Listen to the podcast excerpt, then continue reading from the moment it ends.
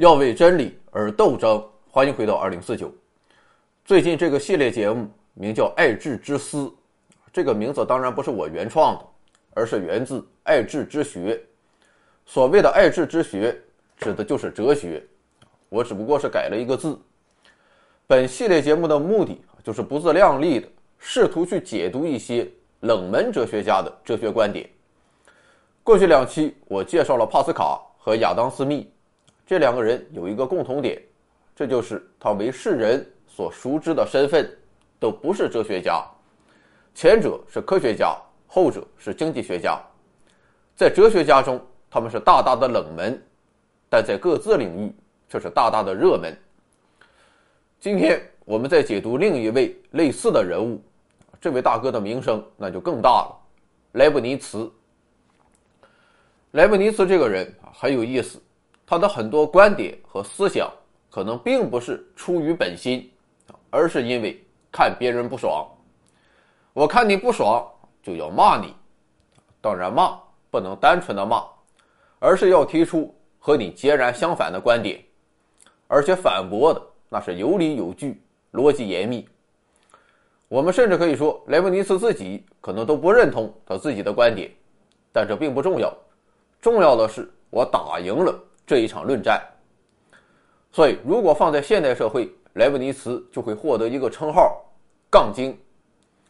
比如说，他看不惯牛顿，于是针对牛顿提出的绝对时空观，莱布尼茨提出了非常超前的相对时空观。所以在今天，我们将莱布尼茨视作相对论的先生。牛顿搞了一个微积分，人家莱布尼茨也搞一个微积分。虽然现在我们把牛顿视作微积分的第一发明者，但使用的却是莱布尼茨的符号系统。当然，只在科学界杠，莱布尼茨并不满足，因为他还看不惯同时代的另一个人，这就是英国哲学家约翰洛克。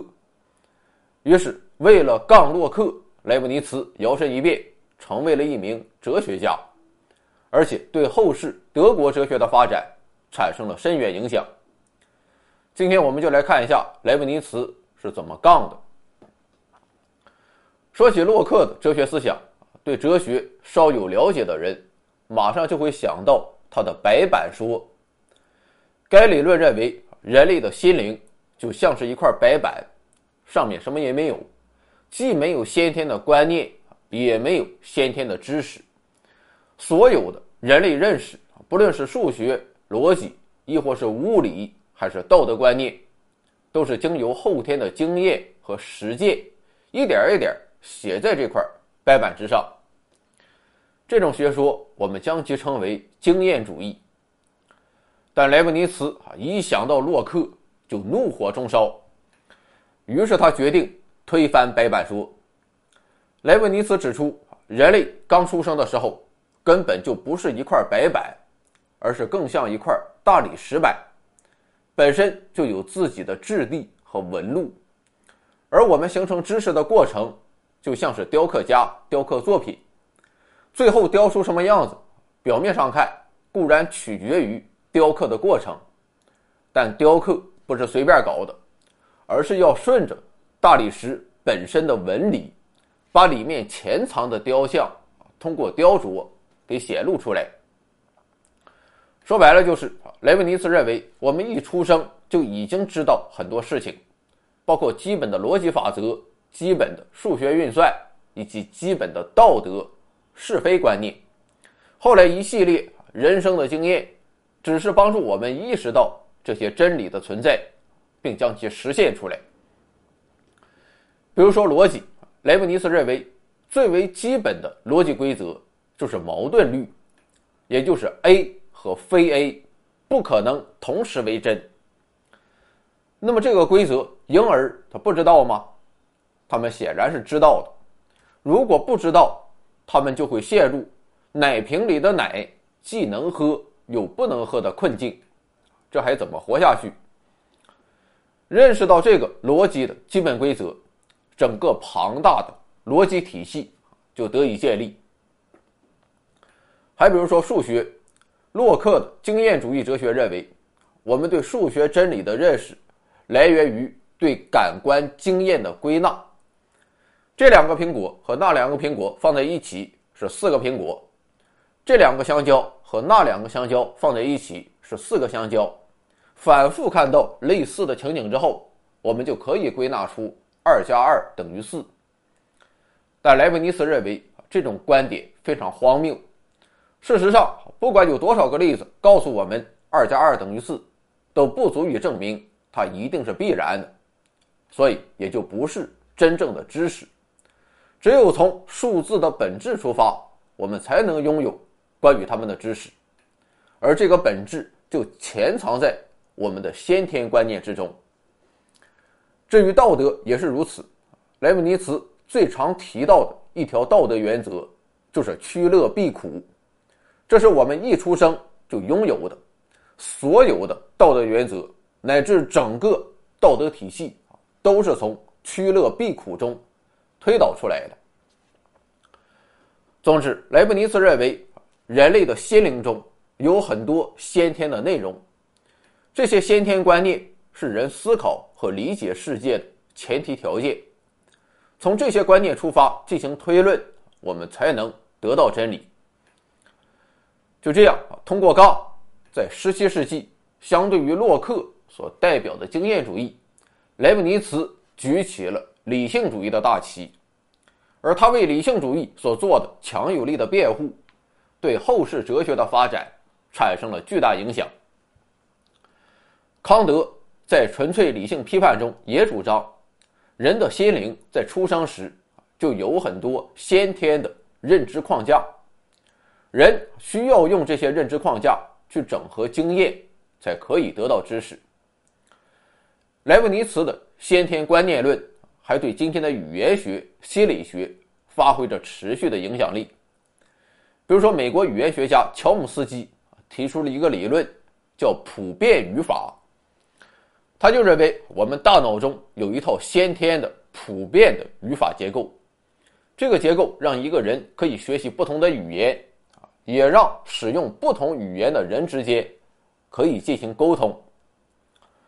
还比如说，认知心理学家史蒂芬·平克啊，对于人类认识和道德的解释，也是沿着先天观念论进行的。只不过与莱布尼茨不同的是，莱布尼茨认为。是上帝赋予了我们先天观念，而平克则把上帝替换为进化论和基因。以上就是莱布尼茨杠洛克的第一点。再看第二点，这就是世界的物质性与精神性，这也是所有哲学家需要思考的最根本问题。洛克的世界观啊，基本就是唯物主义的，认为世界。是物质性的，人的认识是对物质世界的反应，哪怕是进行认识的人类心灵也是一种物质性的存在。所以洛克说，我们无法否认物质本身也可以进行思考。但莱布尼茨看到洛克就不爽，于是他跳出来了，他说：“物质能够思考，简直荒谬绝伦。”为此，他做了一个非常著名的比喻，叫磨坊比喻。说莱布尼茨走进一家很大的磨坊，这个磨坊可以感受和思考，也就是拥有认识能力。但如果我们仔细观察这个磨坊，其实只能看到一堆机械零件一个零件推动另一个零件莱布尼茨认为，这些零件的机械运动啊显然不能解释这个磨坊。为什么会有认识能力？所以我们要到其他地方去寻找认识能力的来源。这个地方就是纯粹精神性的领域。所以莱布尼茨的观点就是：不论什么东西，只要它是物质性的，就必然依赖构成它的各个部分。但问题是，即便我们了解了物质的各个部分以及各个部分之间的关系，也不足以解释。精神性的认识能力从何而来？啊，人类也是如此。既然如此，那么心灵就一定不会是物质性的存在，而只能是一种精神性的存在。可以说，磨坊比喻非常深刻，直到今天也没有完全解决。当然，在科学的发展之下，我们普遍接受了一个观点，这就是神经元这些物质性的东西产生了思维活动。但很可惜，我们无法证明思想可以还原成神经元的物质性运动。所以，也有相当多的哲学家、心理学家，乃至于脑神经科学家，仍然在探索思想的起源。进一步的，既然物质不是万能的，那么世界存在的基础也不可能是物质性的。莱布尼茨提出，世界存在的基础是所谓的实体，实体不依赖其他东西而独立存在。至于这个实体它到底长什么样子，莱布尼茨也不清楚。但他提出了实体的一个基本条件，啊，这就是它必须是绝对完整的，否则它就不可能独立存在。那么什么东西是绝对完整的呢？显然不是物质，因为物质不论多小，它都可以无限分割。就算我们没有办法在现实中进行分割。但在理论上还是没有问题的，所以物质性的东西啊就不可能是一个完整的东西，也就不可能成为实体。既然物质这条路走不通，莱布尼茨就毫不犹豫地转向了精神，他提出了自己哲学体系中最为重要的概念——单子。莱布尼茨指出，单子是非物质性的，它不占据任何空间。是数量无限的精神实体，它们才是这个世界真正的构成要素。也就是说，我们感受到的世界啊，不论是动物还是植物，不论是天体还是人类，都是由单子构成的，是彻底的表象或是现象。哪怕它看起来再真实、再具体，归根结底也是单子这种虚幻的东西。可以说，莱布尼茨的理论确实有很大的革命性。早在古希腊时代，柏拉图就把世界分为两部分：一部分是可以用理智把握的理念世界，另一部分是我们周围可以感知到的世界。这就是所谓的二元论。那么，怎么把物质世界和精神世界联系起来呢？笛卡尔和洛克给出的解释是。世界是物质性的，不过这个物质性可以分为两大类，一类是真实的、具体的，另一类则是物质的广延和衍生，比如说颜色、抽象的数学理论，还有逻辑规则。但莱布尼茨却反其道而行之，他主张的是精神性的一元论，彻底否定了物质世界的真实性。事实上，莱布尼茨。提出的时空相对性也来源于他的单子论。牛顿认为，所谓的时间和空间都是像容器一样的绝对概念，而莱布尼茨则认为，时间和空间就像是这个物质世界一样，都是单子构造出来的，它们是用来度量运动的一种相对性的概念，而单子本身则处于时间和空间之外。可以说，在莱布尼茨之前啊，从没有人像他一样如此彻底的否定世界的物质性，所以他也遭到了广泛质疑。